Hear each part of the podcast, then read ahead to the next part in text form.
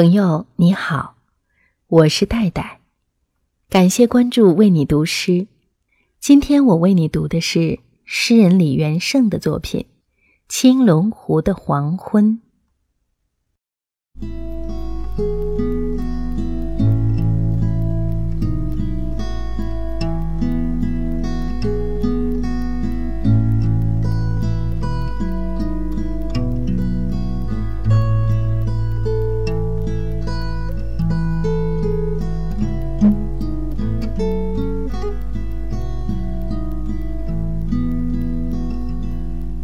是否那样的一天才算是完整的？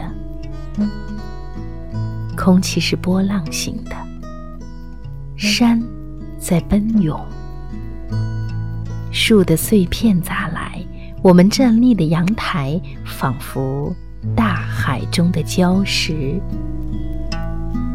衣服成了翅膀，这是奇迹。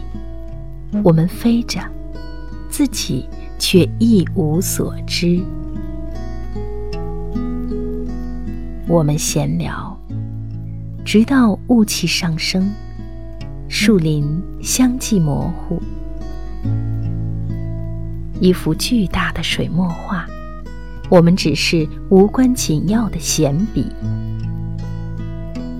那是多好的一个黄昏呐！